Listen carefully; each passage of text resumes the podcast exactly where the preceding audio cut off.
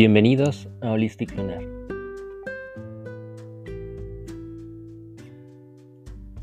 Surfeando la hora.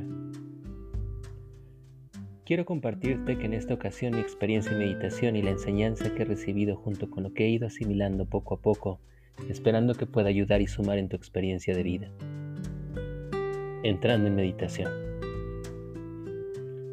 Pedí apoyo y nuevamente mi mente vagó entre un cúmulo de imágenes bruma, luz, paisajes sin poder encontrar en realidad un solo camino, hasta que finalmente se detuvo en una especie de prado, lleno de un pasto verde raro, y frente a mí solo la vastedad del pasto, y ahí pedí que se me mostrara al maestro que me podría enseñar.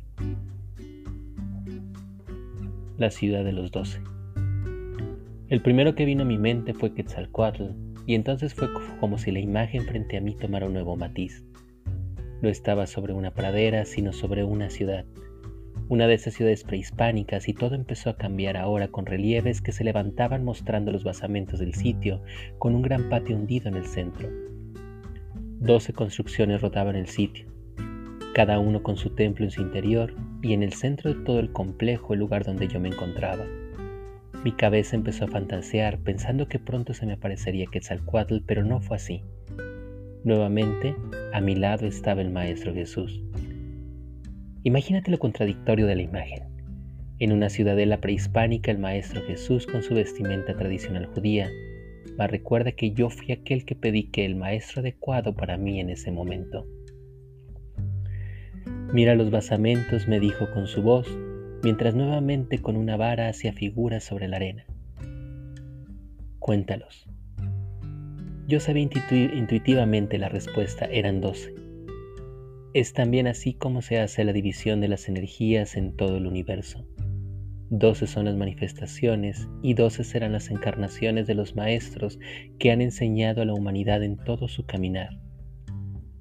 Y entonces vi allá a lo lejos al señor Quetzalcoatl en uno de sus basamentos en su templo, en otro al maestro Todd y así fueron apareciendo sobre cada uno de los doce basamentos, en los doce templos, cada uno de los maestros, y en uno de ellos el Maestro Jesús.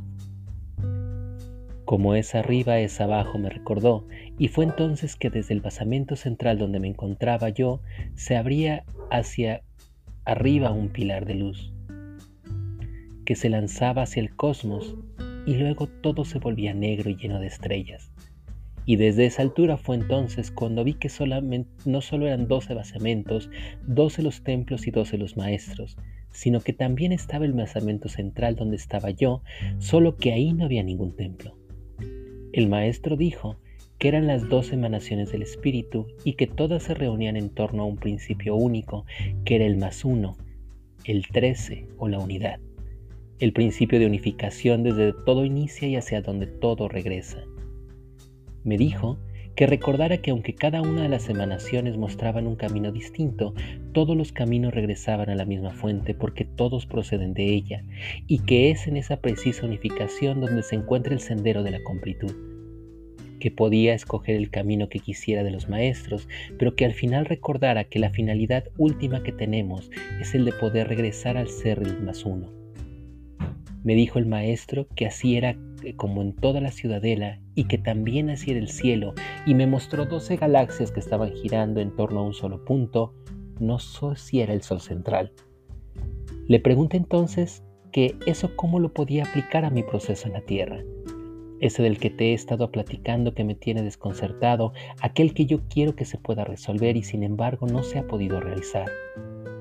Los universos se cerraron y el pilar de luz o el canal de luz también desapareció para regresarme nuevamente al basamento central del complejo y al maestro a mi lado. Era aquel que yo conocía con su forma característica, callado, en silencio, mirando desde la altura donde estábamos todo lo que estaba alrededor. La ley del ritmo. Todo en el universo tiene un ritmo. Todo fluye y refluye, me recordó. Me recordó que habíamos hablado sobre la ley del ritmo y que todo tiene un momento y un preciso instante. Aquel que obedece la ley tiene su recompensa y aquel que obra en contra de ella su efecto. Esa frase me costó mucho trabajo poderla entender, Me causó molestia, debo de decirlo, pero desde este espacio las ideas parecían más claras, por lo menos parecían que estaban más cercanas a parecerse a la verdad. Yo no puedo acelerar los procesos cuando no son su tiempo, simplemente debo de esperar a que se puedan completar. Y ahora que lo escribo, recuerdo lo que el Maestro Jesús dijo también al respecto. ¿Y quién de vosotros podrá por mucho que se afane añadir a su, a su estatura un codo? Y por el vestido, ¿por qué os afanáis?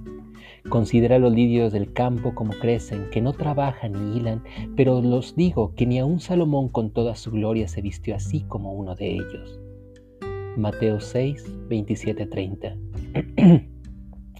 Para el ego humano eso es algo difícil de entender, ¿no es así? Por lo menos sí lo es para mi ego. Cuando te digan que debe de ser tan solo un observador de lo que está ocurriendo, aparentemente sin poder cambiarlo ni hacer nada, y entonces recordé otro de los principios que dice mucho mi amiga Connie. Sí a todo lo que es y sí a todo como es. Y cuando dije eso, entonces parece que vivió una integración de las enseñanzas de los últimos días. Cada vez que nosotros estamos diciendo sí a todo lo que es y sí a todo como es, estamos aceptando que las cosas en este preciso momento son tal cual son y por ese preciso momento yo no puedo hacer nada ante lo que está pasando, porque es un futuro construido y materializado, ya que como parte de mis pensamientos y de mis acciones pasadas. Por lo que estoy viviendo hoy así como lo que estás viviendo tú en este preciso instante no es otra cosa que el reflejo de una serie de acciones causales que han llevado a esta realidad, a esta creación, y si me resisto a ella y lucho contra ella y la rechazo, entonces entro en un proceso de desgaste y deterioro. Todo aquello que resistes persiste. En mindfulness dicen que solo debemos de observar a sentir el momento presente sin resistirnos ante él y sin embargo no significa que tengamos que quedarnos inmóviles y determinados a que esto sea así todo el tiempo. Simplemente aceptar hoy que las cosas son así y ahora tomar acción. Ahora que el maestro me lo enseñaba, entendí entonces, tuve una comprensión distinta. Decir sí a todo lo que es es aplicar la observación y aceptar el momento actual, y ello también constituye parte de la raíz del ritmo. El momento actual que estamos viviendo forma parte de un ciclo, de un efluvio de energía que debemos de aceptar, ser como aquel que surfea una ola y en lugar de estar peleando contra ella, simplemente lo que se debe de hacer es dejarse llevar por ella, aprovechar su impulso para poderla navegar. Me decían cuando practicaba ninjitsu que jamás debemos de bloquear un ataque, porque entonces estamos usando la fuerza, estamos en contra de la fuerza del otro y si es más fuerte que yo me ganará. Que debemos de usar la fuerza del otro en su propia contra, seguir esa ley del péndulo y del ritmo. Dime, ¿has vivido esa experiencia? ¿Querer accionar cuando no es el momento? Y es entonces cuando las palabras del Maestro Jesús toman relevancia. El tiempo en el que te toca sembrar es un tiempo de hacer una causa, es el tiempo de accionar de crear y de hacer, pero luego viene el tiempo de cosechar y en ese inter, ¿qué es lo que podemos hacer? Solo esperar y observar, aceptar tal las cosas como son y fluir con ellas, poder ser libres, alejarnos del sufrimiento como diría Buda.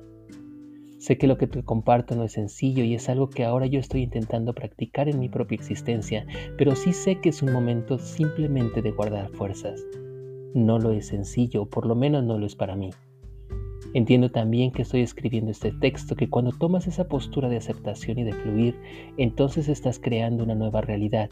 Estás haciendo uso del otro, principio del mentalismo donde dice que todo es mente. En ella creamos nuestras peleas y nuestras victorias y nuestras derrotas. Imagina que estás en un momento de tu existencia de vida en la cual te toca esperar y simplemente reposar. ¿Qué es lo que te corresponde hacer en este momento? Pelear contra todas las fuerzas que son fuerzas mayores de lo que tú tienes ahora. Desgastarte y sufrir o tener paz mental y poder guardar tus fuerzas. Creo que la respuesta es obvia y ello dista mucho de estar dejando que todo sea como Dios quiere. Recuerda que el universo solo co-crea con nuestra propia decisión y con nuestras causas. A lo que estoy llamándote es a que surfees la ola, que vayas con la ola y no contra la ola. La imagen se desvaneció y la meditación terminó. Aún no sé identificar los ciclos que nos están rigiendo. Una duda muy de mi ego, lo sé, y deseo en verdad que el maestro pronto me lo pueda enseñar. y si es así, ten por seguro que te lo comparto.